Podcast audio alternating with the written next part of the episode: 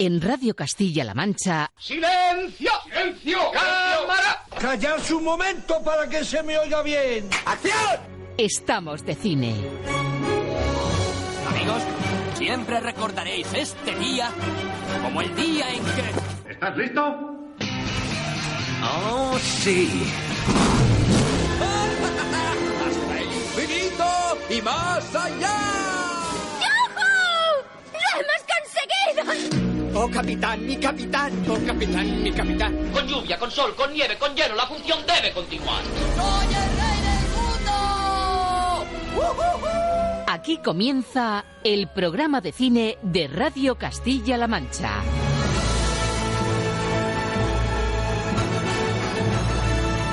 Presenta Roberto Lancha.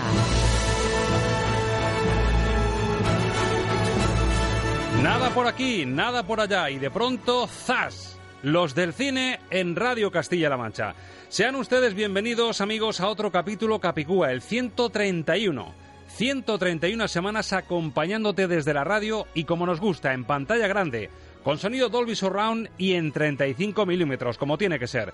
Es estupendo, la verdad, que hayas elegido ocupar esta butaca porque se presenta un programa fetén, como diría José Luis Cuerda. Y no lo digo yo, lo vas a comprobar tú mismo en solo cuestión de minutos. Para empezar, en la Semana de la Mujer, en el fin de, la Mujer, y se presenta la superheroína de Marvel, llamada a ser además clave de bóveda en todo el universo Vengadores. Guapa pero sin pasarse, poderosa pero cargada de normalidad, humana pero alucinante. Por si no lo sabías, este fin de semana manda la Capitana Marvel. Y lo bueno es que no llega sola, como ocurre otras veces ante un estreno tan fuerte. Vuelve un grande y lo hace por fin a lo grande. Clint Eastwood rompe su promesa y se pone delante y detrás de la cámara en la película La Mula, su último trabajo que vamos a chequear con Alberto Lucchini, que no es hacernos lejos eh, para hablar con él, Allende los Mares, junto a estrenos como la española 70 Bin Laden o la comedia francesa Háblame de ti. Añade a este menú nuestra aula de cine que llega a la Y, la sala de noticias Newsroom con Marta Lovera y un genio de Hollywood dorado al que hoy queremos rendir el tributo que se merece. Hace unas semanas nos dejó el director de Un día en Nueva York, de Cantando bajo la lluvia, de Charada o de Siete novias para siete hermanos. Si le ponemos música a todas estas grandes películas del gran Stanley Donen, que nos dejó, como te digo, hace unas semanas, imaginen el especial bandas sonoras que nos puede salir cuando llegue nuestro experto Ángel Luque al diván de la música. Así que una capitana joven y más que preparada y dos genios del cine como puntas de lanza de un episodio que se quiere empapar sin pudor de la vitalidad que el propio Donen y de la nómina de estrellas que le rodearon nos ha contagiado también a través de los años. Él nos enseñó un consejo con el que hemos querido empezar muchos episodios de Estamos de Cine. Estemos bajitos, tristes, descorazonados, decepcionados, cansados o sin brillo, les debemos a ustedes, como medio de comunicación que somos, un buen rato de cine y de radio. Dicho de otra forma, el show siempre debe continuar, pero sonaba mucho mejor, sin duda, en boca de Donald O'Connor en Singing in the Rain. ¿Seguro que te suena? Con lluvia, con sol, con nieve, con hielo, la función debe continuar. ¡Estamos de cine!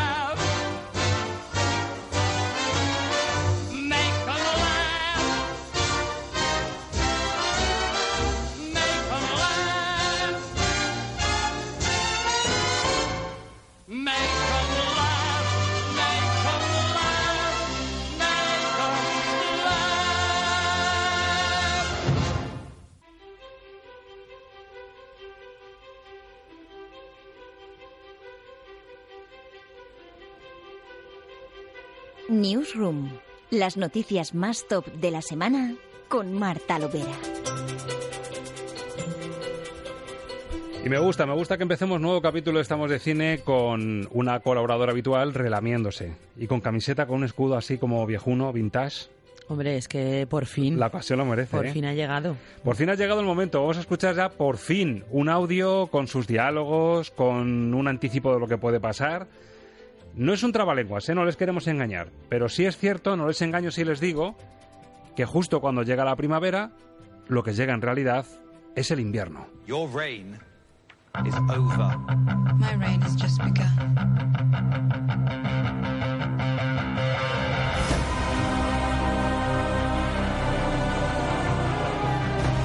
Pues sí, amigos, por fin ya está aquí el tráiler de la octava y última, madre mía, se me pone la carne de gallina decirlo de última, temporada de Game of Thrones, Juego de Tronos, y nos ha dejado momentos memorables y sobre todo unas ganas tremendas de que llegue abril. Así suena el adelanto de Juego de Tronos 8. Conozco a la muerte. Tiene muchas caras. Y estoy impaciente por ver esta.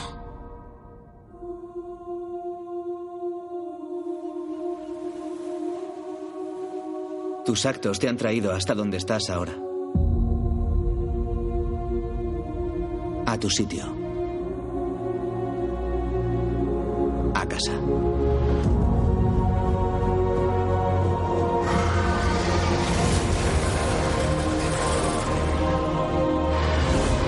Ya viene. Nuestro enemigo no se rinde. No se detiene.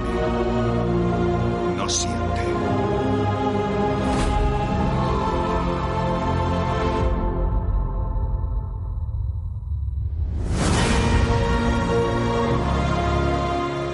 Bueno, para quien no lo haya visto todavía y este sea solo un cebo auditivo, vamos a ponerle imágenes, Marta. ¿Qué se ve? ¿Qué nos cuenta este tráiler? A ver, mm, cada plano para mí vale oro porque aquí ya sabemos, las teorías vuelan, queremos ver todo lo que va a pasar y estamos muertos de ganas de ver la nueva temporada y la última además.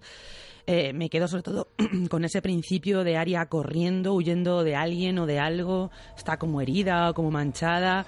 Eh, vemos a Jon y Daenerys completamente unidos, ya parece que no hay fisuras entre ellos. El momento barquito fue bien, ¿no? Ese Eh, momento creo camarote. que sí, que, les- que lo disfrutaron bastante y todo sigue ahí mm, bien su cauce. Ese plano precioso en el que vemos a- los vemos a ellos yendo hacia los dragones, al final son dos Targaryen. Sí, Ese, mm, exactamente. o sea, El, es- el fuego corre por sus venas también.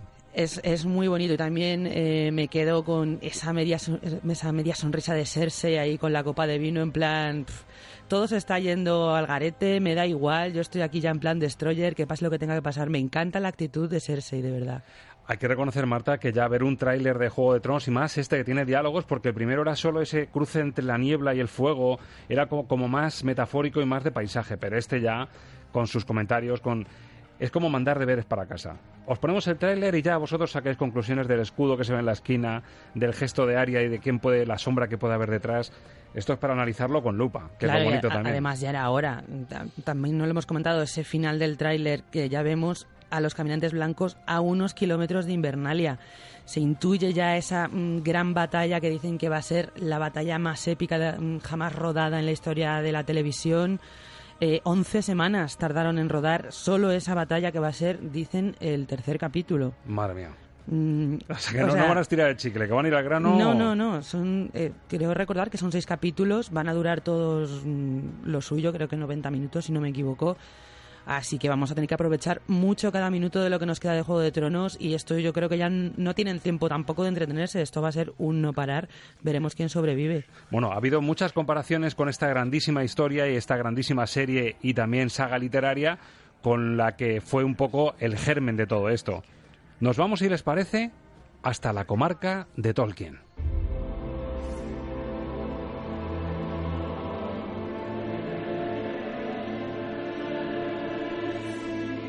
Y no, no se piensen que es protagonista El Señor de los Anillos, una secuela, una precuela, no, es protagonista él. Para mí uno de los grandes talentos literarios de la historia, al que le debemos la que es para mí, a mi juicio, la gran obra de aventuras de todos los tiempos. El Señor de los Anillos, J.R.R. Tolkien, a partir del próximo 14 de junio, no queda tanto, vamos a poder ver una película que explora la vida del escritor que creó precisamente la Tierra Media, Marta. Pues sí, eh, bajo el título de Tolkien no se han complicado mucho, no han querido tampoco comerse mucho la cabeza. La película narra los años de formación del escritor y sus vivencias junto al grupo de estudiantes del que formaba parte, eh, todo en un contexto del estallido de la Primera Guerra Mundial y sus consecuencias. Todas esas experiencias son las que sirvieron de inspiración para sus novelas. Así que supongo que habrá muchísimos guiños a cómo fue surgiendo toda la idea del Señor de los Anillos y todo eso. Eh, la película está protagonizada por Nicholas Hoult, a quien hemos visto re- recientemente en La Favorita, y por Lily Collins, a quien hemos visto bueno, en varias películas que tampoco a lo mejor son muy conocidas, y lo más reciente, La excepción a la regla. Bueno, y tenemos tráiler también, este en inglés, no lo han doblado todavía, pero así suena el tráiler del biopic del autor del Señor de los Anillos.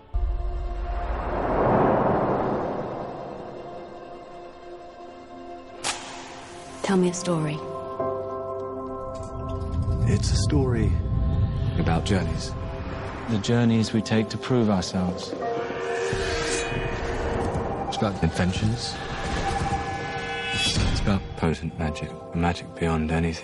Vamos a ir poniendo los subtítulos, Marta, así sobre la marcha. ¿Qué, qué nos cuentan este tráiler de Tolkien? ¿Qué se ve? ¿Qué se cuentan? pues se ve como pues la chica le pide que le cuente una historia y él empieza a hablar de una historia sobre viajes, sobre mm, un grupo de amigos, como esa comunidad del anillo que tiene una misión. Entonces, aquí ya en el trailer ya ves las referencias a cómo esas vivencias del, del autor pudieron inspirar seguramente batallas. Ves la Primera Guerra Mundial, pues esas batallas así.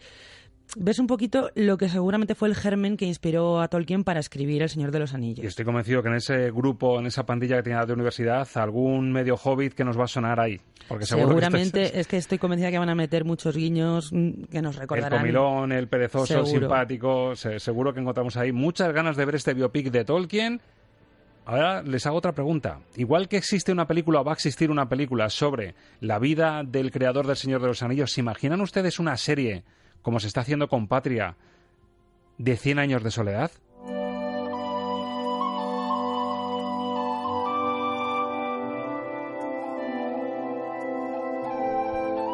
Bueno, pues si después de ver que grandes novelas eh, aquí en España está viendo el atrevimiento y la valentía de llevarlas a la pequeña o la gran pantalla, sepan ustedes, bueno, puede ser legiones, eh, los, los admiradores de, de 100 años de soledad, que va a haber serie. Netflix, como no, ha anunciado que va a adaptar la exitosa novela del colombiano Gabriel García Márquez. Cuéntame más cositas, Marta. A ver, esto para empezar es un auténtico bombazo. Mm, Sorprende, a mí por lo menos me sorprende sobre todo porque no me parece el típico proyecto y que se puede esperar de Netflix por la- el tipo de historia, por el tipo de público a lo mejor. Y es raro, me, llamó la atención por eso y porque es una de las grandes obras maestras de la literatura del siglo XX y hasta ahora no había sido adaptada ni a cine ni a televisión porque Gab- Gabriel García Márquez no quería. Lo que pasa que ahora sus hijos eh, han cedido los derechos a Netflix y lo bueno es que ellos van a ser los productores ejecutivos de la serie, o sea que va a Que haber... van a cuidar la esencia de lo que- Exactamente, del legado creo de su que queda claro que van a querer cuidar muy bien el legado de su padre y es- lo que digo me parece muy interesante, según ha declarado Francisco Ramos, vicepresidente de Originales Hablados en Español en Netflix. eh, la popularidad de series como Narcos o la película Roma son las que han propiciado que se han decidido por un tipo de historia como esta. Es que estamos hablando de una historia de habla hispana. Y realismo mágico muy difícil, porque pasaban cosas que aunque parecían normales y corrientes, pero eran, rozaban o se colaban en la fantasía pura y dura.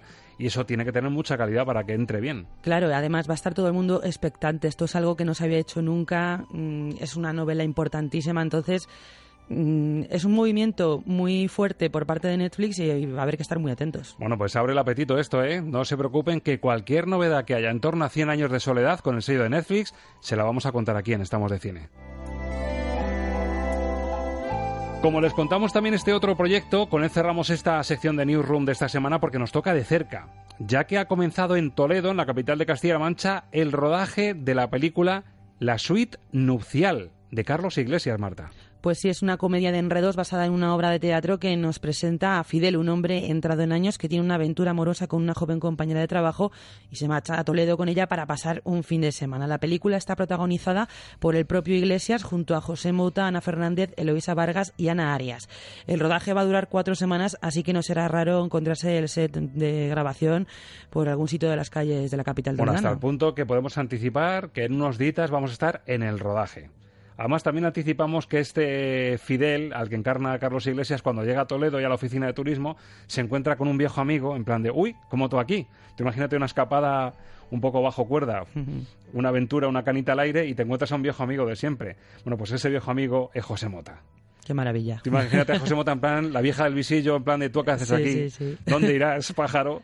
Bueno, pues vamos a estar en el rodaje de, de una película que, por cierto, cuenta con ayuda económica de esta casa, así que motivo doble para estar allí y escuchar a José Mota y a Carlos Iglesias.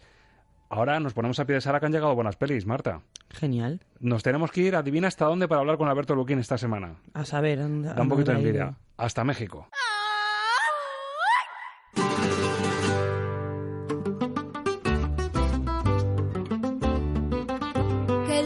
No es azul, ay mi amor, ay mi amor. Que es rojo, dices tú, ay mi amor, ay mi amor. Ves todo al revés, ay mi amor, ay mi amor. Creo que piensas con los pies, ay mi amor, ay mi amor. Bueno, pues vamos a salir de dudas. ¿Por qué nos tenemos que ir hasta México para mirar hoy a las salas y hablar con nuestro crítico de cabecera? Alberto Luquini, muy buenas. Hola, muy buenas. Riviera Maya, Playa del Carmen, más envidia imposible, de 0 a 10 un 10, sobre 5 estrellas, 5 estrellas de envidia sana o insana. Cinco, cinco estrellas y un sol, Y un, sobre sol, todo. y un sol magnífico y apabullante, desde luego. Mucha envidia. Cuéntanos qué haces por allí, por qué tenemos que conectar con México para hablar contigo esta semana. Pues em, disfrutar un poquito del sol y, y de la cochinita pibil, que es el plato estrella de la gastronomía yucateca. Bueno, pero ha sido de ocio puro y duro. Esta vez no hay, no hay enganche de decir, bueno, es que esto ha sido lides del trabajo, lides laborales. No, no, esta, esta, vez no puedo, no puedo mm, dar pena a nadie, estoy de vacaciones. Y como decía Michel en aquel mundial, me lo merezco, ¿no? Eh, bueno, no, a mí ya sabes que Mitchell no era santo de mi devoción, pero si no me lo merezco, mm, Eben Trovato, da igual. Bueno, Coco, para darte la bienvenida, desde luego, escuchar Coco y este tema tan, tan vitalista desde México tiene que sonar distinto, ¿eh? Suena distinto y además es que mm, a mí Coco me parece una de las mejores películas de, de Disney Pixar de, de los últimos años. Es más, fue la que ganó el año pasado el Oscar de animación y yo te preguntaría, indagando un poco, hurgando en la herida, ¿es mejor Coco que Green Book? Eh, sí, Pode- podemos seguir. Poned más preguntas, señoría. Bueno, pues es la bienvenida a Alberto Lucchini, que hoy tiene el detalle, además que es madrugada en, en México hasta ahora, de atendernos para repasar la cartera, por lo menos lo que ha visto. Es cierto que mm, eh, con su viaje a México no le ha dado tiempo a ver la película de la semana, que es La Capitana Marvel, pero sí nos va a permitir analizar y chequear una de las películas estrella de la semana aparte de Capitana Marvel. ¿Te parece que, que nos metamos en, en el cuatro latas, por decirlo así, a la americana de Clint Eastwood y hablamos de él, Alberto? Pues vamos a la carretera. Pues vamos con la mula.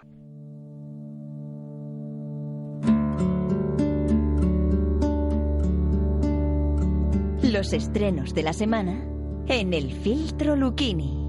Don't let the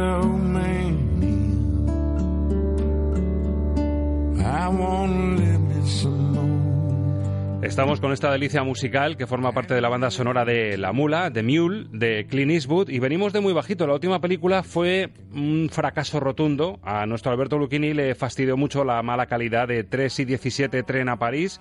Venimos de muy bajito, pero parece que el Clint Eastwood que estábamos esperando sí ha vuelto esta vez. Además es el protagonista de la película, es Earl Stone. Es un octogenario que está en quiebra, su vida se ha ido al traste, está contra las cuerdas, no tiene dinero para salir adelante, ha fallado a su familia. Y bueno, un trabajo aparentemente fácil, que es simplemente ser conductor y llevar cierto material en el maletero, le puede sacar del problema o meterle en uno mayor, porque a lo mejor lo que va en el maletero no es lo que parece. Es la premisa de la mula, que además tiene como reclamo interpretativo a una de las estrellas del año, a Bradley Cooper. Terrible husband. Blew my chance.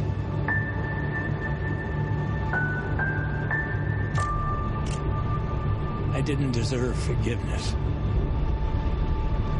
This is the last one. So help me God.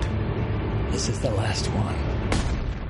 He sido un padre nefasto, un marido nefasto. Lo he echado todo a perder. No tengo perdón. Este es mi último cartucho. Ayúdame, Señor. Este es mi último cartucho.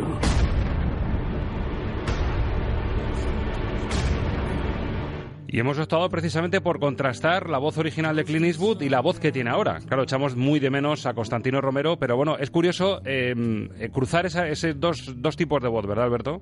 Bueno, yo es que ya sabes lo que opino doblajes. Entonces, y claro, una voz con tanta personalidad y tanto carisma como la de Clint Eastwood, pues, pues qué voy a decir yo del doblaje. Que hay que reconocer, por cierto, que la suya original no tiene nada que ver con la de Constantino. Es decir, se le, se le optimizó hasta, hasta el extremo con la voz de Constantino. Sí, sí, bueno, la, voz de Constantino no tiene que ver con la de Clint Eastwood, igual que todos tenemos en mente a Ramón Langa con, con, el doblaje de Bruce Willis y tampoco se parecen las voces en absoluto. Son mucho más, más suavitas y más sutiles, más, de menos hombretón, por, por entendernos. Sí, son más, mm, yo creo que más, matizadas, ¿no? Exactamente, exactamente. Bueno, pues es la voz original de Clint Eastwood, la que tiene ahora en el doblaje, que a mí me da que es la de Nick Nolte, que se parece muchísimo a la de Nick Nolte. Y la pregunta del millón es si ha vuelto el gran Clint Eastwood, o por lo menos un Clint Eastwood aceptable dentro de su filmografía. Pues el gran Clint Eastwood eh, no ha vuelto y yo me temo que no va a volver ya nunca. Pero sí es verdad que, venimos de, las cimas del horror y, ha, vuelto un Clint Eastwood mm, más que aceptable, que, que, se agradece mucho porque a mí, a mí fíjate, lo que, lo que más miedo me daba mm, de, la película anterior es que, claro, Clint Eastwood, que está a punto de cumplir casi 90 años, pues que se convirtiera en su testamento cinematográfico y no, mm, no había derecho a que la, filmografía de Clint Eastwood se cerrara con ese engendro. Entonces, pues ahora mm, ha hecho una especie de, western crepuscular, un género en el que se mueve estupendamente él, y, la sorpresa, mm, bueno, la sorpresa ahora no, la sorpresa es cuando nos enteramos de que, de que se volvía a poner delante de las cámaras cuando él había dicho que se retiraba. Y la verdad es que es una, una auténtica delicia ver a este señor absolutamente anciano que, transmite un carisma en, cada plano alucinante. Eh, Eastwood tiene unos, cara a cara estupendos con, con Bradley Cooper, que, que, por lo menos le aguanta el tipo y, bueno, pues es una, una película más que digna. Eh, destaca sobre todo ese cara a cara de Clint Eastwood y Bradley Cooper porque la verdad es que el reparto es bastante poderoso. Michael Peña, Taisa Farmiga, Lawrence Fishburne también aparece por aquí, Ignacio Serricio, Alison Eastwood, una familiar de, de Clint Eastwood, Diane Weist, ¿Es el cara a cara entre Bradley y Clint Eastwood lo más destacado de la película o crees que el elenco funciona muy bien? A ver, no, todos los actores funcionan muy bien porque de hecho Clint Eastwood es un magnífico director de actores. Si nos ponemos ahora a hacer la lista de actores que han ganado el Oscar mm, bajo la batuta de Eastwood, mm, no, no acabamos. Y Hombre, lo más interesante de la película es Eastwood. Funcionan muy bien los cara a cara con, con Cooper, pero él él, su rostro, mm, sus escenas, sus momentos en solitario tienen, tienen ese punto de, pues no sé, casi de, testamento, ¿no? Mm, además es curioso porque la historia tampoco es que sea muy original. Según he contado yo y resumido la premisa, la sinopsis de, de la película, esto como que suena que lo hemos visto ya. Una persona normal que quiere sacar dinero fácil, que le dicen tú se lo conduce del punto A al punto B, y luego resulta que hay droga en el maletero y que tiene a la DEA detrás. Esto recuerda a Breaking Bad y a un montón de películas medio parecidas. Se supone que el toque distintivo es eh, esa mirada de Eastwood y que él la protagonice, ¿no? Claro, y la, y la composición del personaje principal. Claro. Que es, es lo que aporta, porque tienes razón tú que no es ninguna novedad, pero si nos ponemos a mirar mm, las películas, el 90% son chico conoce chica, ¿eh? Sí, la mayoría. O, sea, tampoco tampoco queda ya mucho por inventar en el cine, lo que lo que cambia es la forma de contarlo y bueno, pues Eastwood sabe contarlo y, y además es muy listo y se utiliza a sí mismo estupendamente. Es listo Eastwood y son listos los actores que ruedan con él. Le pasa a Bradley Cooper, que ya rodó con él, está el francotirador, ¿verdad? Hace, unos añitos, hace mucho. otra muy mala, por cierto. Otra, otra muy mala, pero claro, ahí Bradley, si vio cómo dirige Eastwood, pues y si tienes dinerito en el bolsillo, a lo mejor te animas a hacer una peli, que es lo que le ha pasado con Ha nacido una estrella. Bueno, es que, a ver, Bradley Cooper lo que ha demostrado en Ha nacido una estrella es que ha trabajado con grandes directores y si eres un tipo medianamente inteligente, eh, aprendes de ellos, aunque solo sea mm, a poner en pie una película. Y la cuenta corriente ayuda también, ¿eh? Y la, y la cuenta corriente ayuda mucho y, y bueno, ya que te nominen a tantos Oscar, pues ayuda más. Bueno, notas para La Mula, el regreso triunfal en este caso de Clint Eastwood. Ha vuelto el señor Eastwood, no el mejor de todos, pero sí un buen director, como ha sido siempre Clint Eastwood. Notable en Internet, 7 en Film Affinity, 7,2 en IMDb. Y haciendo una media de la prensa especializada nacional, está en las tres y media largas, es decir, un notable alto para, para La Mula. ¿Qué le pone Alberto Lucchini a la película de Clint Eastwood? Un 3. Un 3. Pues no está nada mal el regreso de Eastwood y tenemos peli española también además ambiciosa. Volvemos a la senda del thriller a la senda de que Dios nos perdone de tarde para la ira. En este caso, dirige Coldo Serra, un director de amplia trayectoria televisiva, responsable de dos títulos, los largometrajes Bosque de Sombras en 2006, en el que dirigió a Gary Oldman, y Guernica en 2016, y aquí vuelve con 70 Bin Ladens. Por lo visto, un fulano ha salido de la sucursal, se ha liado a tiros con un compañero y ha vuelto a enterrarse ahí dentro. Soy una de las rehenes. Yo hablaré en nombre de los atracadores. Es clave que sea puntual. Punte palabra por palabra. Cuatro en punto. ¿Estás pensando lo mismo que yo? Hazme una transcripción completa. Son dos, una ojo blanco. Bin Ladens, ¿no? Así es como llamáis a los billetes de 500. 70 Bin Ladens que multiplicando serían 35.000 euritos, que es lo que le hace falta a una acuciada Emma Suárez, una mujer madura que necesita esa cantidad económica, va al banco a intentar negociar a ver si le pueden hacer un apaño y atraco que te crió a la vista. La acompañan Natalie Poza, Hugo Silva, Bárbara Goenaga, Daniel Pérez Prada. Vuelta a ese thriller que en el cine español últimamente está funcionando también y tiene muy buena pinta el tráiler, por lo menos. A ver, la película tiene, mm, yo creo que tiene mejor pinta que resultados, eh, porque mm, el arranque es absolutamente tremendo. Mm, primero Emma Suárez que va a pedir este crédito y luego el, el momento del atraco que es mm, de una tensión absolutamente brutal. Pero mm, yo creo que eh, aquí el, hay un pequeño problema y es que hemos, eh, nos hemos lanzado a un triple mortal sin red. Y, el guion no hace más que pegar un giro detrás de otro giro, detrás de otro giro, detrás de otro giro, y al final la cosa acaba mm, no solo mareando un poco, sino eh, convirtiéndose en, en, un poquito increíble. Eh, por ejemplo, el personaje de, de, Emma Suárez, que es, que es un recital lo que hace, lo que hace esta chica, eh, pues es un personaje que tiene, como, es como una cebolla que tiene 35 capas y, cada 10 minutos se va convirtiendo en un personaje diferente. Entonces al final ya no sabemos mmm, con qué quedarnos, con qué no quedarnos, pero bueno, la película está, está bien hecha, hay tensión y, y, si no hubieran querido rizar el rizo tanto, mm, yo creo que les hubiera salido un grandísimo thriller. Claro, esto me recuerda un poquito que, que ha dado dos años, dos años y medio a 100 años de perdón, que también tenía esta pinta y luego se desinfló un poquito, ¿verdad?, pese a la premisa tan, tan potente inicial. Pues, eh, pues mira, creo que, creo, creo que es el, eh, mucho más referente 100 años de perdón que las que hemos citado antes. ¿sí? Exactamente, es un thriller, era de Calparsoro, me parece que fue un regreso así como con mucho músculo, pero se quedó en, en algo que no, no llegaba a ser lo que parecía. Claro, es que, es que estas películas de, de atracos, eh, si los guiones no están perfectamente hilvanados, al final mmm, se acaban convirtiendo en batiburrillos.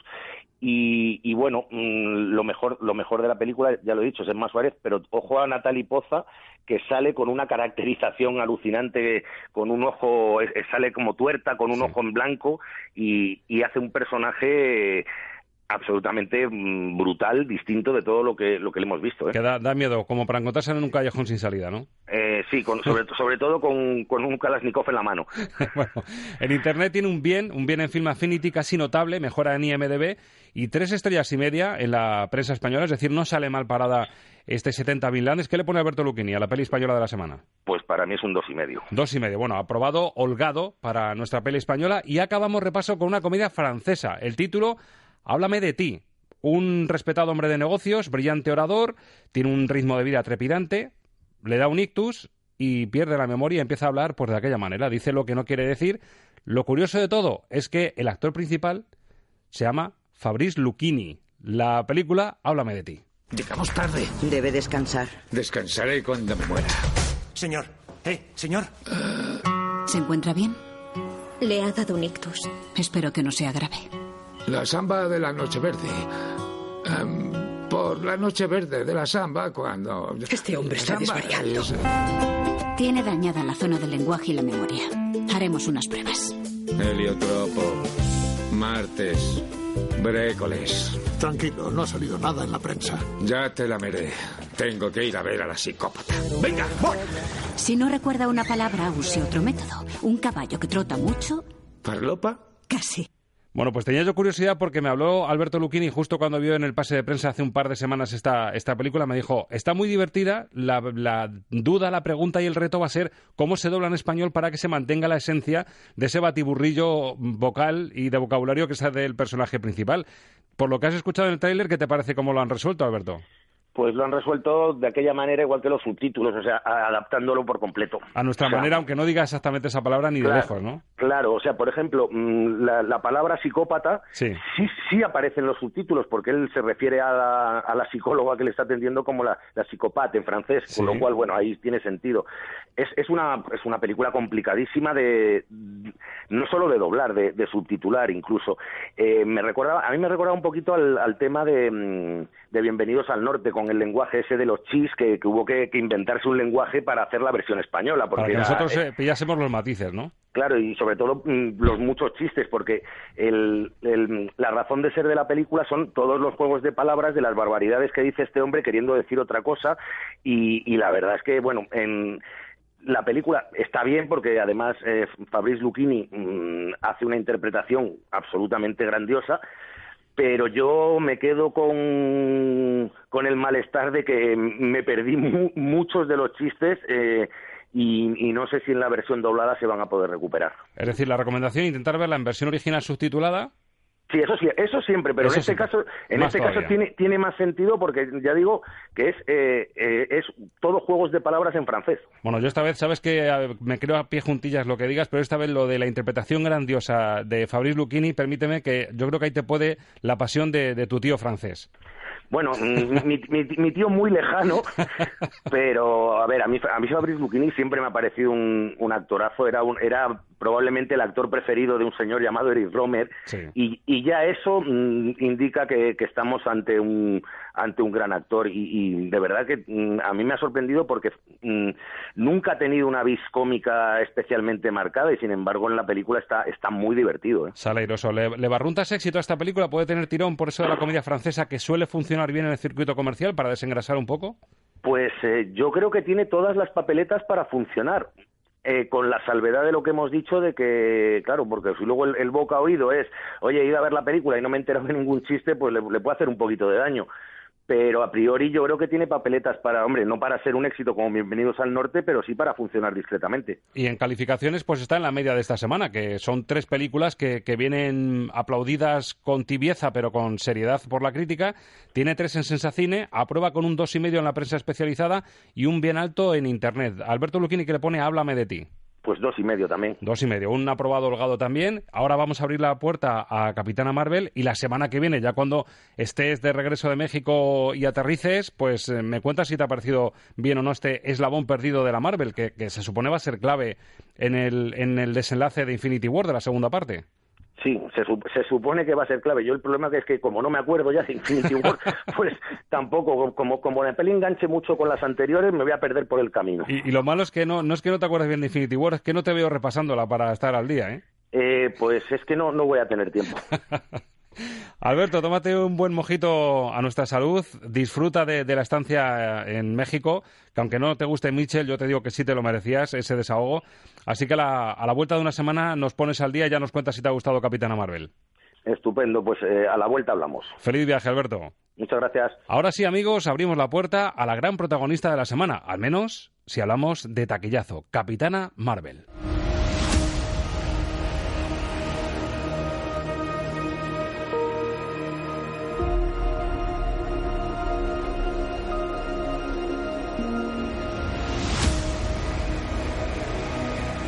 Pues sí, señoras, señores, aquí la tenemos. El llamado a ser el eslabón perdido entre lo que ocurrió, el dramón final de Infinity War y lo que nos queda por venir, en ese juego final que va a cerrar el círculo de los Vengadores. Se llama Capitana Marvel. La interpreta Brie Larson. La acompañan Jude Law, Samuel L. Jackson, Ben Mendelsohn, Annette Bening. Repartazo para una película llamada a ser ese eslabón perdido que puede tener las claves de todo lo que va a pasar, como decimos en el desenlace de Los Vengadores. Así suena esta película que ya tenemos en pantalla, Capitana Marvel. Usted es una Kree, una raza de nobles guerreros. Héroes. Nobles héroes guerreros. Tu vida empezó el día en que casi termina. Te encontramos sin memoria. Te hicimos de los nuestros. Para que pudieras vivir más tiempo, ser más fuerte, superior. Volviste a nacer. Esta guerra solo es el comienzo. No libraré vuestra guerra. Voy a ponerle fin.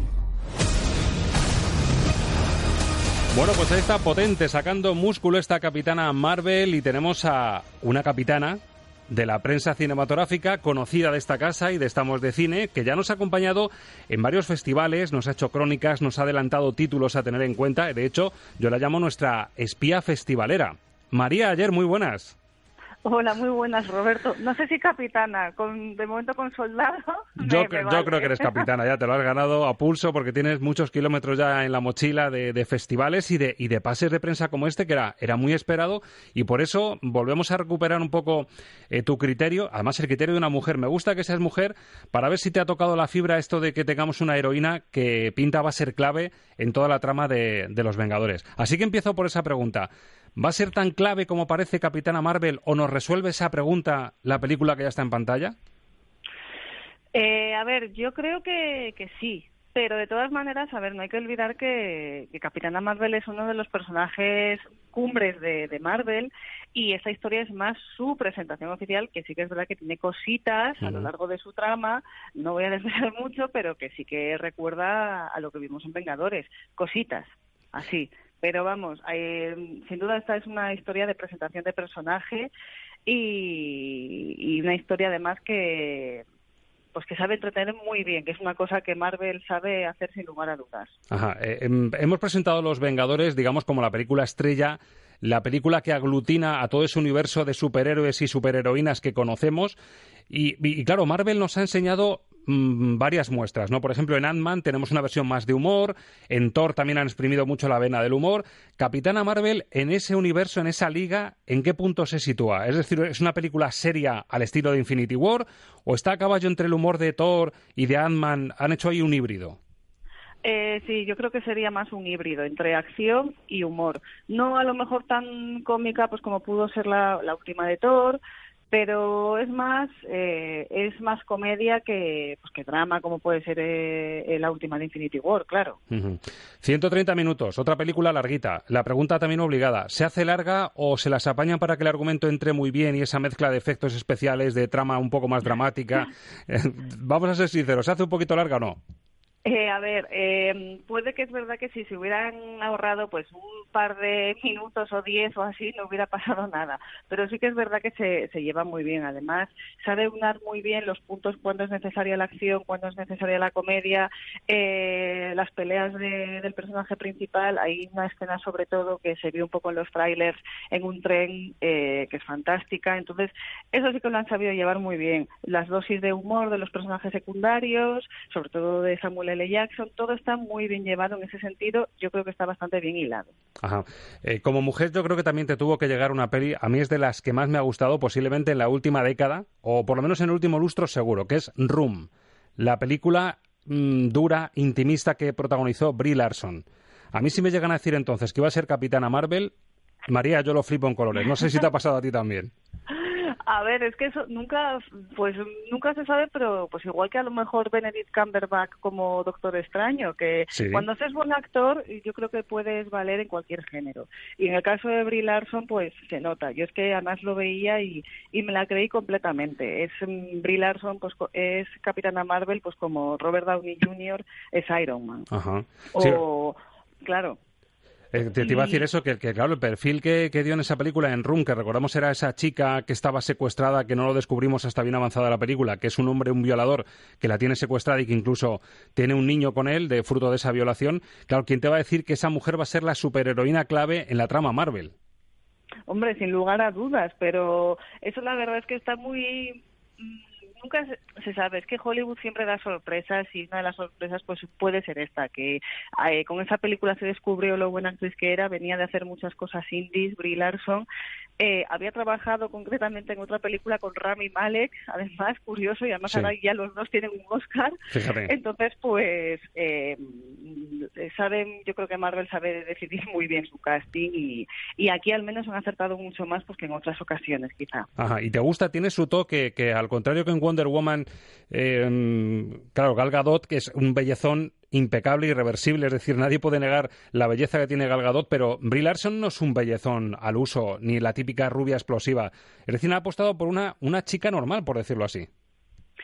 Pues sí, la verdad es que es una cosa que, que, se agradece en la industria y que no tienen por qué ser todas pues el mismo canon, pues como precisamente Gal Gadot o, o no sé, o Scarlett Johansson o Margot Robbie. Eh, es muy guapa, la verdad, Brie Larson es una chica bastante mona, Sí. pero no es el típica eh, estereotipo hollywoodiense, sin lugar a dudas. Y por eso digo que también es más creíble, pues eh, como capitana, pues igual que todos sus compañeros, que hay muchos que no son precisamente mm, Chris Evans. Está también eh, Robert Downey Jr. o o el anterior Black Panther, que no son chicos que digas qué guapos son. Entonces, en eso sinceramente también es otro de los aciertos que, que es una historia bastante feminista por el sentido de que presenta a un héroe mujer pues con cual- como cualquier otra de las cualidades que podía haber hecho cualquiera de sus compañeros de los Vengadores. Bueno, buena labor de casting entonces de Marvel, en esto no, dan puntadas sin hilo. Y del elenco hemos dicho nombres muy potentes de la industria. ¿Quién te ha sorprendido para bien y quién se queda un poquito flojo a tu juicio? Pues, a ver, mm, mira, Samuel L. Jackson, la verdad es que sigue cumpliendo perfectamente. Aquí es el secuaz, el, mm, el secundario, pero que sabe, pues como siempre, trabajar muy bien en, en el humor, sí que lleva eh, los toques de humor. Y, y me ha sorprendido, pero porque siempre me ha gustado cómo trabaja. Y pues quizás que luego mm, Annette Bening también me ha sorprendido bastante. Salen poquito, la que tiene, los que tienen más eh, metraje, por así decirlo, es Larson y, Samuel L. Jackson. Jude Law también trabaja bastante bien, pero quizá a lo mejor es como el que el que menos sorprende. No es que lo haga mal, pero quizá es a mí el que menos me, me ha sorprendido de toda la historia. Bueno, pues es el- la calificación y el chequeo que hace nuestra reportera internacional a la película Capitana Marvel. Y ahora toca ponerle nota. Mm, María, ¿eres más de sobre 10 o sobre 5 estrellas? O sea, sobre 10 en total o puntuar sobre 5 estrellas.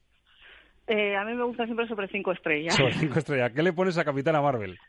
Mira, yo creo que iba a ir a las cuatro estrellas, pero también hay que tener una cosa en cuenta que esta película eh, hace mucha referencia a los 90. Sí. Y a mí en cuanto oí sonar el Connection de Elástica, a mí ahí ha subido ya cuatro estrellas y media. Vaya, yo o sea, no lo puedo evitar. Esto son palabras mayores, cuatro estrellas y media. eh, La, la media que le falta sería obra maestra, o sea que estamos hablando de palabras mayores.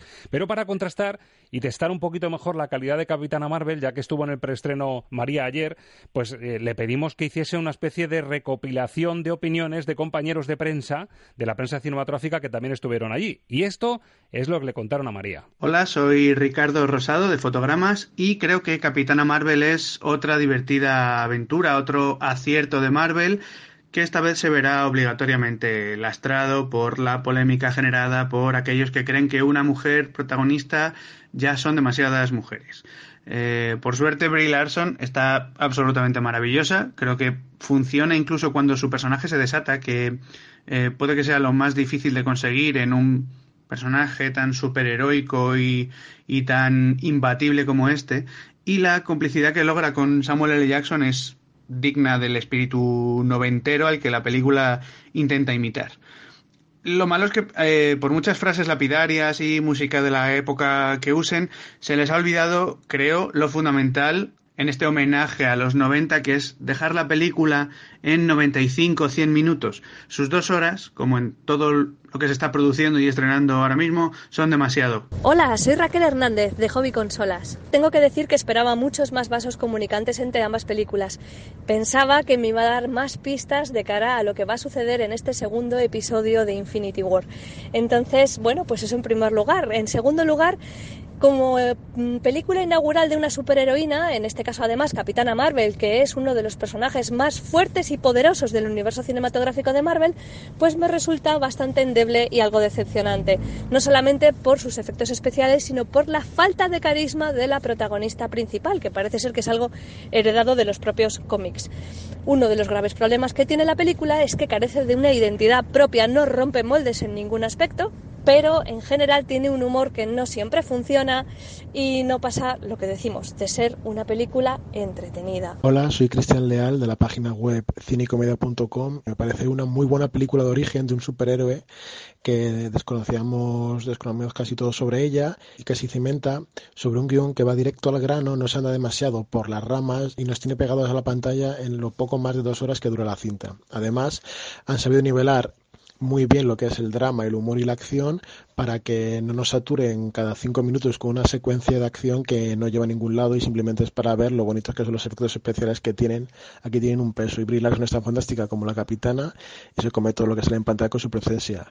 Capitana Marvel hará las delicias de los fans y nos da las ganas de ver más de esta superheroína en Vengadores Endgame. Soy Gonzalo Contreras, colaborador del programa Vivir de Cine de Radio Intereconomía y redactor de Crónicas de Cinéfilo. Pues me ha resultado una película muy aceptable, con una estupenda Brie Larson en el papel principal, que tiene además dos grandes virtudes. Por un lado, la ruptura con los estereotipos propios de las producciones de Marvel y por el otro, la sólida construcción de su historia principal.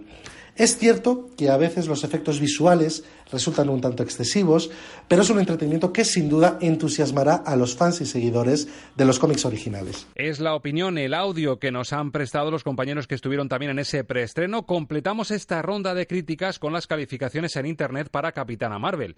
Vemos un 6,5 por ejemplo en IMDB, aprobado raspadito en Film Affinity un 5,1 y la prensa especializada, ya hemos escuchado la opinión de Fotogramas, le ponen tres estrellas en la revista, tres y media en Cinemanía y tres estrellas en ABC.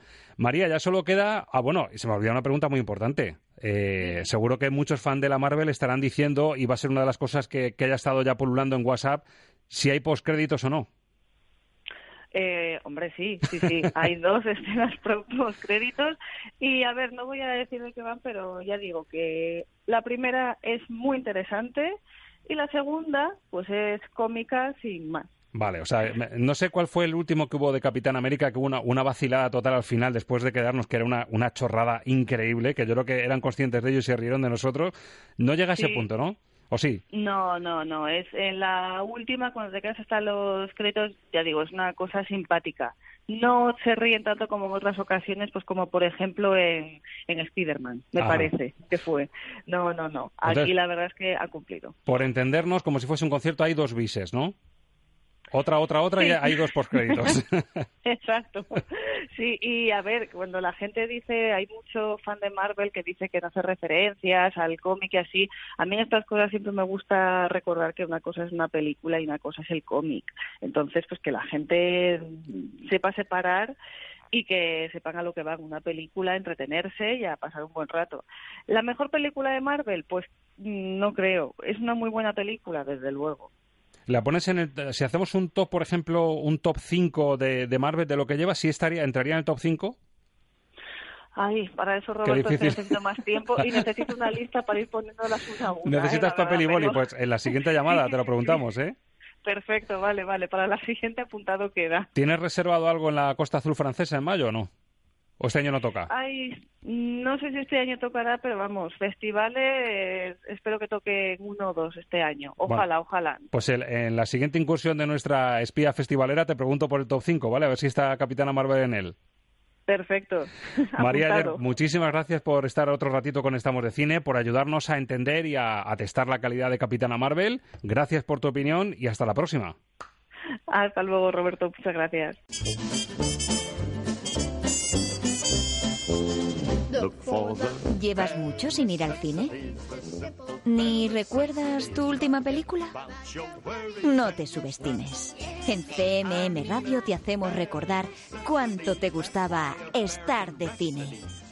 Estamos de radio. Estamos de cine. Pues claro que sí, amigos, hay que ir al cine, hay que renovar esa vieja costumbre de meterse en una sala y disfrutar de una película o sufrirla también, porque nunca se da en el clavo, no siempre se da en el clavo. Pero para disfrutar de verdad de una peli, de ese tiempo de ocio, paladear de verdad, pues todos los entresijos de una película, valorar todo en su dimensión justa, es muy bueno saber de cine. Así que cambiamos butaca por pupitre y aprender un poquito.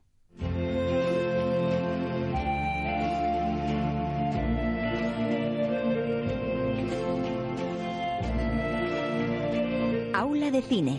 El abecedario del séptimo arte con Juanra Fernández. Nuestro profesor particular de cine, cineasta conquense, que seguro, seguro no ha estado hace mucho en el cine. Qué buena costumbre esa que nos decía el jingle del libro de la selva de, de acercarse y recordar cómo hemos disfrutado en una sala, ¿eh, Juanra? Sí, sí, por supuesto.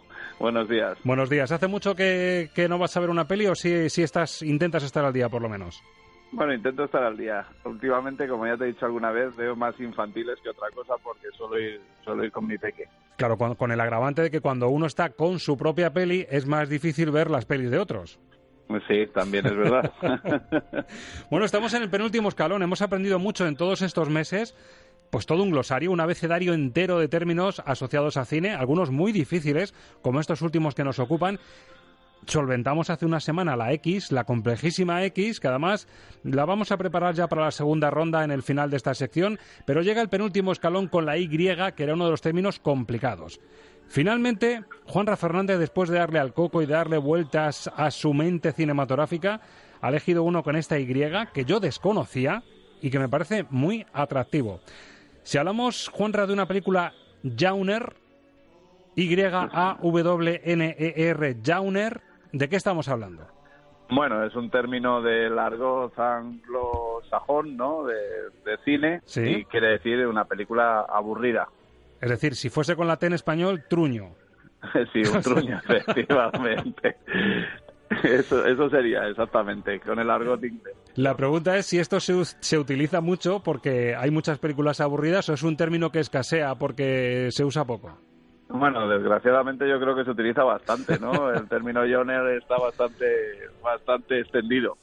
O sea que esto, por ejemplo, una fiesta de estas que nos imaginamos de Hollywood, ahora que tenemos los Oscars que han pasado recientemente, y hablábamos hace poco de cómo hay que promocionar una película en Hollywood, las veces que hemos tenido por allí a una Amenábar, a un Pedro Almodóvar, a un Garci, cómo hay que moverse en las fiestas glamurosas, en esas fiestas en las que tú a lo mejor lanzas esa idea sutil del guion que tienes, allí seguramente más de un productor y guionista se dará la vuelta diciendo, madre mía, vaya Jauner que me ha vendido este, ¿no? Sí, aunque normalmente, evidentemente, aunque yo creo que es más en- una vez que el trabajo está terminado, porque puede haber un buen guion, pero la película ser lenta, aburrida y soporífera. Es un cartelito final una vez que has visto el producto, ¿no? Efectivamente, yo creo que es más una vez que ya está en salas. Porque si fuera un- una película Joner desde el principio, pues yo creo que, que nadie, nadie se atrevería a filmarla, ¿no? Pero yo creo que el, el matiz ese del aburrimiento, ¿no? De que una película sea aburrida o no, yo creo que, de- que parte más de- del ritmo que se le imprima a lo largo del rodaje y del montaje. Yo la verdad es que como con sonido y con ejemplos entra todo mejor para, para entender, aunque bueno, el, término aburrido no tiene mucha complejidad, pero bueno, por poner ejemplos, por arriesgar un poco y mojarnos. Yo le he pedido consejo por WhatsApp a Juanra antes de grabar y antes de, de abordar esta sección y le digo, ¿qué, po- ¿qué ejemplo podríamos poner? Y él me ha dado el nombre de un director y me ha dicho, tira de Terrence Malick. bueno, pero algunos algunos puristas me van a matar, ¿eh? O sea, yo admiro a Terrence Malick, pero hay veces que las películas sí son un poco Joner, ¿eh? Eh, de- de- mira el árbol de la vida, ¿no? Justo, es, un- es justo. una peli maravillosa visualmente, Sí. pero al final es muy lenta, lenta, lenta. Y decía, decía un amigo, me parece que ya lo hemos comentado alguna vez, un amigo guionista, Claro García, que el cine se ve con el culo, ¿no? Sí, y es que la gente cuando está sentada en las butacas y empieza a moverse es porque se está aburriendo. Y ahí me imagino que gastaron bastante butaca mucha gente de la que fue a ver esa película en concreto al, al cine. Aún así, la película es una obra maestra, ¿eh? Sí, el, el- el- la, la metáfora que has hecho con, con lo de la butaca es algo que utiliza mucho nuestro crítico Alberto Lucchini, que se, además se basa en uno de sus maestros críticos que le dijo que cuando empiezas a notar el pompi debajo, mal asunto. Es que la cosa está poniendo Sí. un poquito Jauner. sí, efectivamente. Bueno, pues no estaba preparado, sí, sí me había más o menos encarrilado Juanra a la dirección de Terrence Malick, pero es cierto que mirando varias listas que han salido de lo más aburrido de la historia, es cierto que sale el árbol de la vida. Es decir, que, que no es solo opinión tuya, sino que está en unas cuantas listas de pelis más aburridas. El ejemplo que además nos sirve para retomar algún término que ya hemos utilizado con voz en off, es precisamente la introducción sobre esa filosofía vital de la protagonista Jessica Chastain en esta, en esta película, la introducción del árbol de la vida, una musiquita encima del oscarizado Alexander Desplat, pero que ya con una musiquita espiritual y con el- la voz en off un poco rollo, puede servir de ejemplo de lo que es un auténtico Jauner, el árbol de la vida.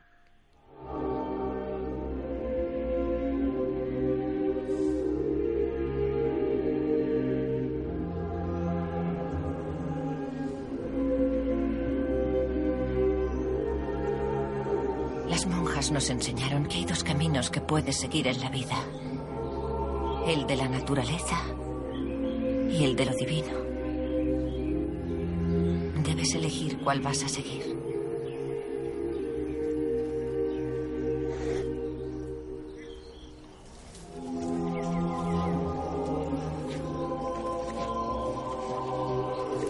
Lo divino no busca agradarse a sí mismo. Ser desairado, olvidado, no agrada. Claro, Juanra, entre los pajaritos, la musiquita espiritual, eh, la cadencia de la voz en off que estira encima las frases y el propio contenido de la introducción, pues esto, si te pillas regular en un momento de siesta tipo documental de la 2, te has quedado. Hombre, siempre tiene el consuelo de la fotografía de Manuel Lubezki, que es el mejor director de fotografía que hay ahora mismo. Entonces, te lo puedes plantear como sentarte delante de la pantalla a disfrutar de, una, de un espectáculo visual increíble. Tú te dices a ti mismo, tú fíjate en la fotografía, fíjate en la fotografía, que es de los mejores, Fíjate. Lubezki. Fíjate en Lubezki, que es eh, probablemente el mejor. Exactamente. Yo te, iba, te, te había propuesto así medio en broma, como el debate sobre Roma está abierto por muchos frentes, primero por el tema del debate que es una peli de Netflix, pero que solo se ha visto una semana en salas y solo en algunos cines. El tema de la polémica en los Oscar, eh, que ha dividido un poco a la crítica y al público, que muchos dicen que es un rollo y es un aburrimiento, a mí me parece una obra de arte. Pero, pero hubiese sido un ejemplo también para la gente que lo, se lo toma como un aburrimiento, precisamente porque a lo mejor no le hipnotiza el formato que tiene. Claro, es que además el término genre es, es muy subjetivo, ¿no? Y es libre. Algún- a algunos nos puede parecer maravillosa y a otros les puede parecer un podrio. y un Exacto. Pero bueno, sí, la verdad es que Roma está suscitando muchas polémicas. La última, la de Spielberg, ¿no? Ahora Sí. diciendo que, que no deberían las películas de Netflix competir en los Oscars. Pues fíjate, es un debate muy abierto porque tenemos esta misma semana, ya tenemos en pantalla la última de, de Clint Eastwood, La Mula, que, que encima le ha gustado mucho a nuestro crítico, como, como acabamos de escuchar, y también tiene el sello de Netflix, es decir, es un debate al que nos vamos a tener que acostumbrar porque es lo que viene. Sí, es así, es el, hay que adaptarse a la nueva a las nuevas pantallas, ¿no? O sea, no es solamente el cine. Ha habido revoluciones a lo largo de la historia. Primero fue el sonido, luego el, el color, ¿no? La tecnología y ahora pues es el, son las plataformas digitales las que están protagonizando esta revolución cinematográfica. Estamos viendo un momento histórico y lo estamos contando y viviendo en un programa de cine como este. Bueno, no es el único ejemplo a lo largo de la vida, ¿eh? que el entorno de Terence Malick no se enfade con nosotros porque aparecen por aquí películas. Bueno, aparecen unas cuantas listas como número uno, Volver a Nacer, de Sergio Castellito, con Penélope Cruz de protagonista. Se encuentran títulos también como 2001, La Odisea del Espacio, que es otra obra maestra, pero que bueno, que puede aburrir. Las cosas como son por, por, por la complejidad de su argumento y por la cadencia que tiene, puede aburrir. Aparecen también El Clan de los Irlandeses, Enemigos Públicos, Catwoman, Garfield la película o El Buen Pastor. Es decir, que se reparte el juego entre películas más o menos comerciales que no salieron y se convirtieron en un rollo, en un genre. Hombre, hay para todos los gustos, como has visto, ¿no? Entonces, Sí. pues habrá algunos.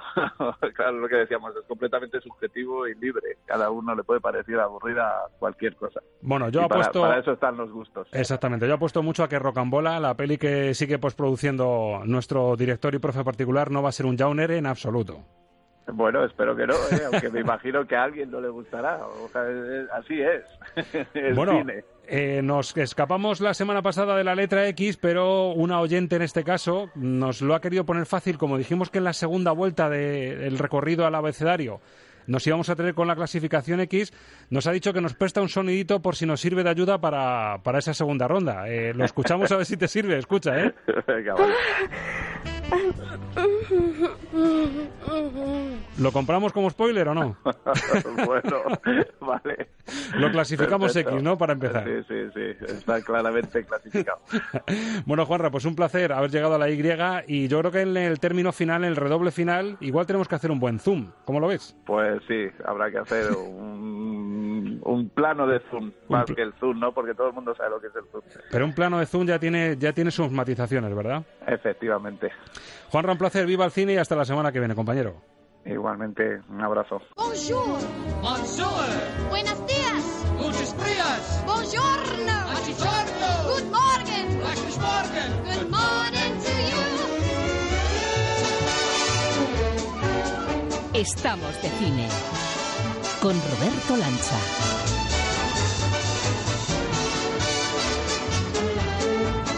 Qué maravilla de tema, qué maravilla de Good Morning que ustedes bien conocen como oyentes de Estamos de Cine y qué potencia tiene justo hoy el día en que en este programa, en el programa de cine de Radio Castilla-La Mancha, vamos a rendir homenaje a Stanley Donen, el hombre que tocó las estrellas, el hombre que rodó con las estrellas y el hombre que de una forma serena y humilde fue una estrella. Este Good Morning es la gran metáfora de la vitalidad de este genio del cine que nos dejaba hace poquito, a finales del mes de febrero, a los 94 años de edad. Nunca fue nominado al Oscar, pero recibió una estatuilla dorada honorífica en el año 1998 de manos de Martin Scorsese en reconocimiento a una obra marcada por la gracia, la elegancia, el ingenio y la innovación visual. Ejemplo de ello, lo que vamos a empezar escuchando para abrir el especial, en este diván de las bandas sonoras. Imaginen a un niño que le pregunta a su padre, papá, ¿cómo suena el Hollywood clásico? Pues hijo, el Hollywood clásico, el Hollywood dorado, suena así. Lo que ves es lo que oyes.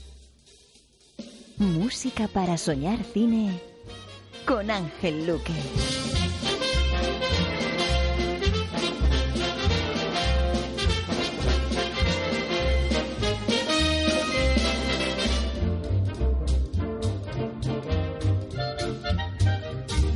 Como no, nos hemos citado para este especial en Nueva York. Vamos a pasar un día en Nueva York, que de Ojalá. hecho es el tema que está flotando. Ojalá estuviésemos allí. Ángel Luque, muy buenas. Muy buenas, Roberto.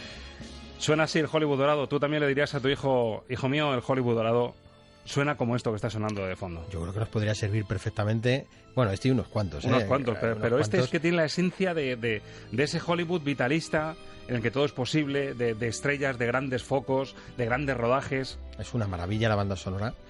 Claro, detrás está Bernstein. Es que aquí hay... Hay una confluencia de genios en Claro. este especial monumental. Hay, hay, hay grandes nombres eh, que trabajaron en esta época dorada y es que decir Stanley Donen es decir eh, alguno de los eh, mejores musicales de la historia del cine, ya lo hablamos cuando escuchamos Cantando bajo la lluvia.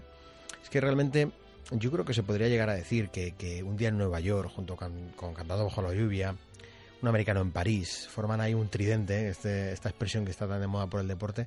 Yo creo que un tridente de musicales eh, que se puede decir que es el gran trípode, que es, es- es el gran trío de musicales, pero un día en Nueva York es verdad que se quedó muy ensombrecido por, eh, por ser un musical que vino antes de Cantando bajo la lluvia. Si hubiera sido después, yo creo que hubiera tenido su lugar. Fíjate que como un americano en París ya pasó por, por estar casi correlativos en el tiempo, eh, se, se ensombreció por Cantando bajo la lluvia, ¿no? siendo también un gran musical.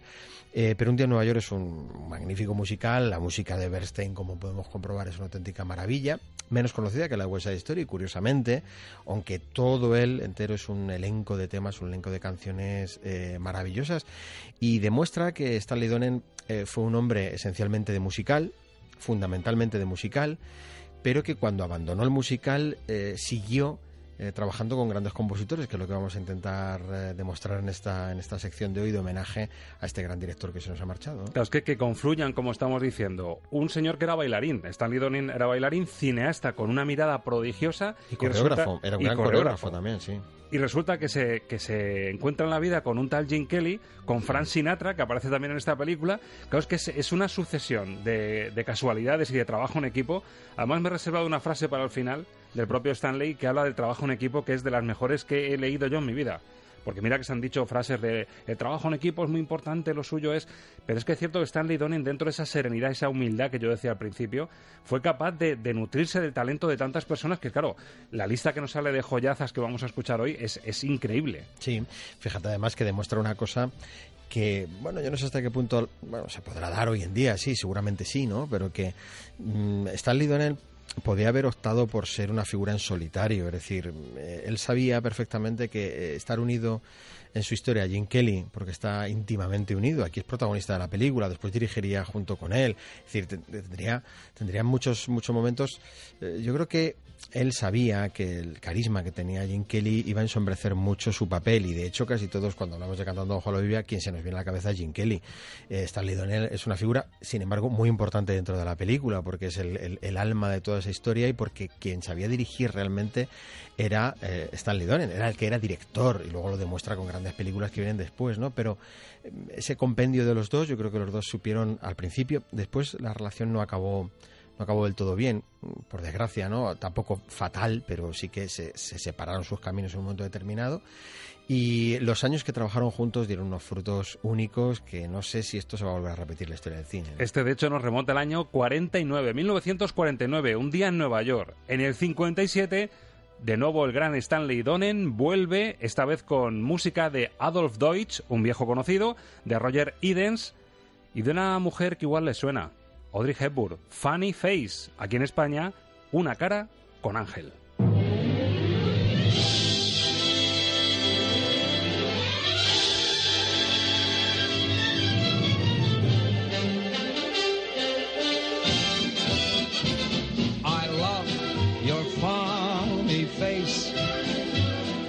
Sunny, funny face. For you're a cutie with more than beauty. You've got a lot of personality, and you fill the air with smiles. For miles and miles and miles, though you're no Mona Lisa, for worlds I'd not replace your sunny, funny face.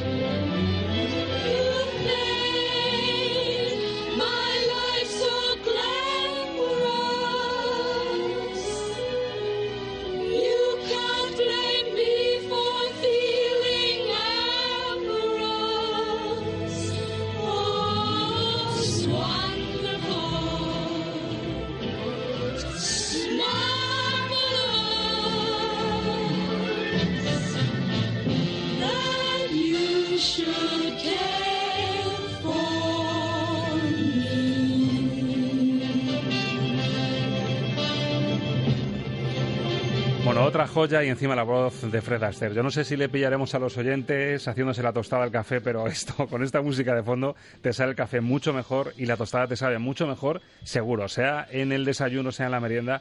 Qué gozada, encima con guiño incluido, me decía Ángel, estate pendiente de, de uno de los coros que hay aquí, y hemos dado con ello, un americano en París también que se trenza en esta cara con Ángel. Claro, es que realmente, bueno, el papel de, de Adolf Deutsch en esta banda sonora es como arreglista. En esta época había muchísimos arreglistas eh, y muchos de ellos se hicieron famosos primero como arreglistas y después se llevaron o se fueron a la composición. Es decir, luego él aparecería en las bandas sonoras de Billy Wilder, en el apartamento, aparecerían con faldas a lo loco, pero Deutsch empezaría así como arreglista. Y es que lo que se utiliza en Una cara con ángel en gran parte son músicas, canciones de Gershwin. Entonces, eh, en esta eh, banda sonora aparecerá eh, Ese Wonderful, porque no es una canción que pertenezca en exclusividad a un americano en París. Por eso se vuelve a reutilizar aquí. De hecho, hay un solo de Fred Astaire cantando, que es un auténtico lujo, Ese Wonderful, es decir, es otra versión más que nos podemos en- encontrar de esa canción. Eso viene a decirnos algo muy importante y es que durante eh, algunas películas, durante un tiempo, se utilizaron temas de Gershwin cuando Gershwin ya hacía muchos años que había fallecido, como si fuera música original de estas películas. Y por eso le tenemos aquí, le tenemos en un americano en París. Pero bueno, es yo creo que un detalle curioso de esta banda sonora porque no todo el mundo asocia que esta canción aparece aquí también y que aparece cantada por Fred Astaire. ¿no? que es una gozada. eh, esa canción en, en Un Americano en París es de mis preferidas sin ninguna duda y escucharlo aquí ya en plan guiño por Fred Astaire Exactamente, es ya otra es cosa. una absoluta gozada. Bueno, Stanley Donen que hacía este tipo de musicales asombrosos con Made in Hollywood a lo grande en Cinemascope, pero en el año 63 se pone un poco, para mí, en la piel de un Hitchcock que es capaz de hacer una película de intriga, pero con ese toque de guante blanco glamuroso, absolutamente delicioso. Claro, aquí se cruza en la composición de la banda sonora un tal Henry Mancini. Estamos hablando de Charada.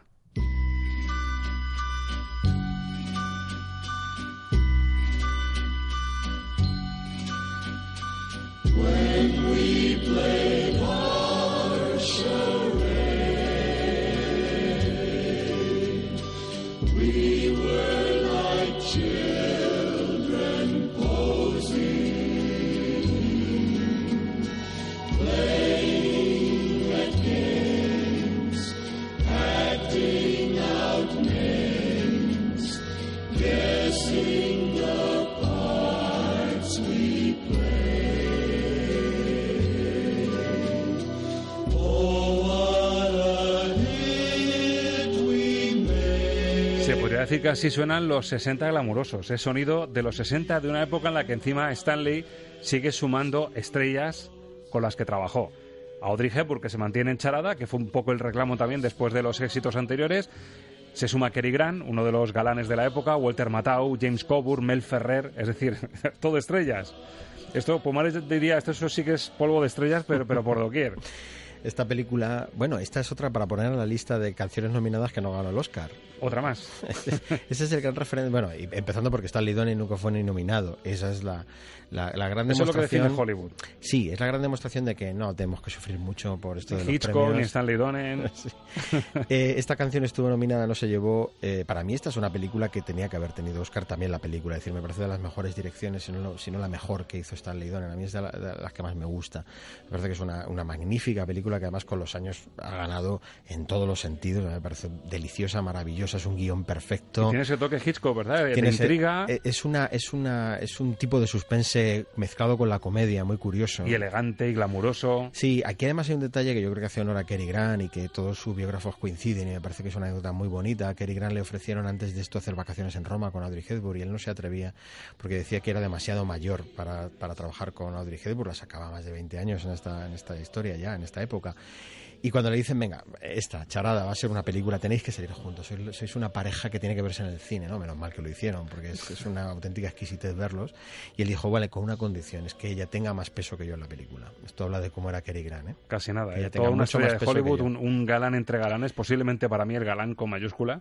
Y que tiene además aquí uno de los, de los papeles más curiosos, más cómicos de toda su carrera, donde hace un alarde de lo que es interpretar. El de la ducha. El de la ducha. Tiene momentos maravillosos en esta película. Y la banda sonora de Henry Mancini, esta y la de Dos en la carretera, que vamos a escuchar después, son, en realidad, fíjate, son dos homenajes a Audrey Hepburn.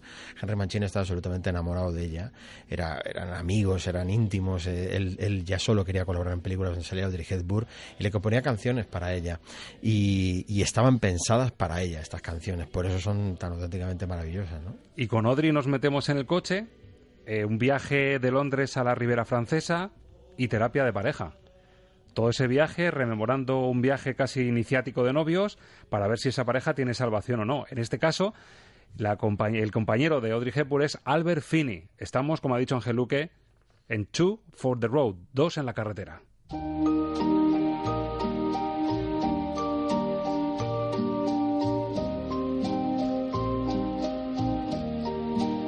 If you're feeling fancy free, come wander through the world with me. And any place we chance to be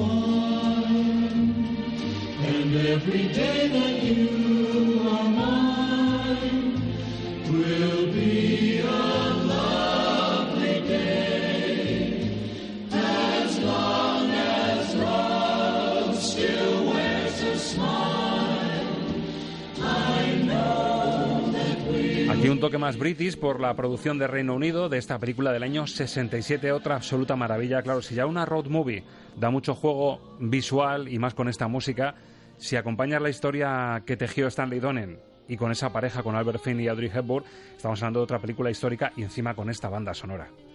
Cuando uno piensa en, la filmografía de Stanley Donen, que es corta, es una filmografía corta, uno se da cuenta que qué que, qué grandes películas hizo eh, sin tener necesidad de tener una filmografía muy extensa. Es decir, lo que tocó lo hizo muy bien. Es un magnífico director y mm, demostró su capacidad de tocar prácticamente todos los géneros, ¿no? Porque aquí estamos en, en una eh, película de un romanticismo dramático Y, de nuevo, Henry Mancini a los mandos de la música de estas películas en una época en la que creó grandes, grandísimas canciones. A Stanley Donen le gustaba mucho el, tema de Baby Elephant Walk de Hatari, que es un tema de los emblemáticos, de, quizá con la Pantera Rosa, sean de los temas más emblemáticos de Henry Mancini, y mm, por eso le llama. Y cuando Henry Mancini se entera que en estas películas va a estar Audrey Hepburn, eh, automáticamente dice que sí. Y crea, este es uno de los temas, eh, hablábamos del tema de amor de Espartaco, hemos hablado de otros temas de amor Bueno, este es uno de los temas de amor más emblemáticos de la carrera de Mancini, sin lugar a dudas. Es, es uno de sus temas de amor por, por esencia, ¿no? De ese romanticismo del cine de los 60, que no a todo el mundo le gusta, pero que es verdad que con el tiempo uno lo escucha y dice, bueno, hombre, ¿dónde estarían o cuál sería una de las canciones que estaría en una lista de las mejores canciones de la historia del cine? Hombre, yo creo que este y el anterior deberían estar seguro. Toca poner el broche. Ya saben ustedes que Ángel Luque, nuestro experto en banda sonora, se reserva ese tarrito de las esencias justo para el final, para que se nos quede un sabor de boca irrepetible. Y a lo mejor si están ustedes de memoria repasando las grandes películas de Stanley Donen, a lo mejor tienen una ahí en un rinconcito de la memoria que dicen, esta a mí me encantaba. A lo mejor no la asocian ustedes exactamente a Stanley Donen. Yo la asocio, Ángel, a un matinal en mi más tierna infancia en el Teatro de Rojas de Toledo. Sí. Un día por la mañana en pantalla grande ver ese colorido, esa historia en la que sales con ganas de enamorarte de alguien. Fuimos además un grupo de la pandilla del barrio y es que, claro, mirabas de a las chicas cantar y de bailar, y exactamente, hacerlo dices, me quiero enamorar, y quiero bailar como ellos, y quiero tener esa vitalidad. Mm. Destapamos el tarro de las esencias de Stanley Donen. En este caso, repite con Adolf Deutsch y seguro que ustedes solo con escuchar el título, y ya ni les digo cuando escuchen la música, seguro que les van a traer muchos recuerdos. Preparen el pañuelo por si acaso. Siete novias para siete hermanos.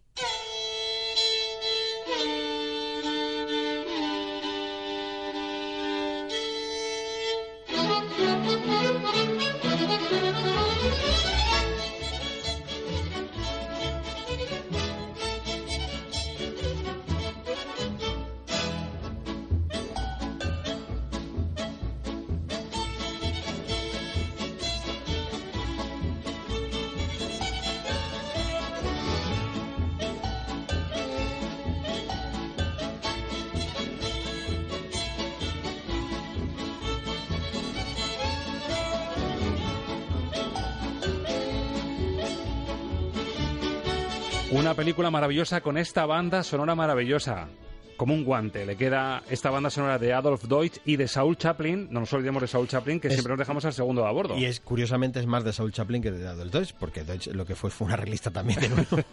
Sí, porque hablamos del 54. Es decir, Sí, sí. aunque la pongamos la última, es una de las primeras de esta lista que hemos hecho. Sí, sí, es así. Y y yo creo que estaba ahí, está ahí al final también por lo emblemática que es. Es decir, eh, el nombre de Stanley Donen se asocia fácilmente a Cantando bajo la lluvia, quizá a Charada, mucha gente la asocia, algunos menos a la carretera, pero mucha gente, eh, lo de Siete novias para siete hermanos, no lo asocia a Stanley Donen, curiosamente. Yo por lo menos eh, me he encontrado con mucha gente que no la termina de, de unir a él y es una de sus grandísimas películas también, sin duda alguna, y una de las de las de los emblemas.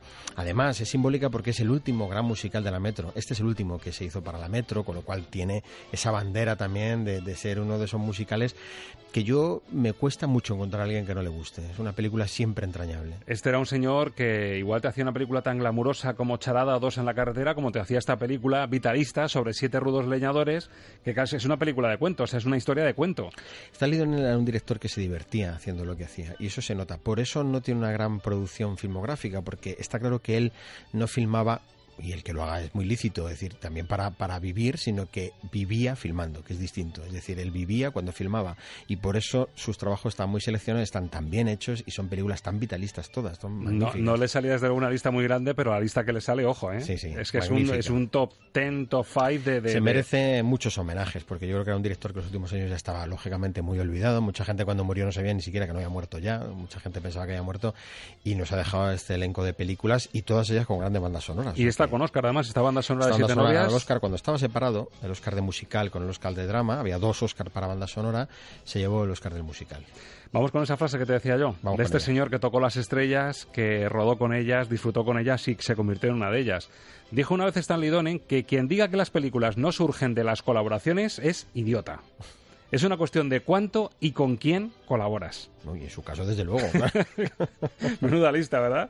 En su caso, desde luego. Y fue un ensamblaje perfecto, eso sí, sin duda. Pues aquí lo aplicamos en Estamos de Cine. Buscamos bien con quién colaboramos y aquí tenemos a Ángel Luque, que en esto también es un colaborador de lujo, así que Muchas aunque, gracias, sea estrella- aunque sea estrellita, pero aquí estamos también colaborando con las estrellas, Ángel.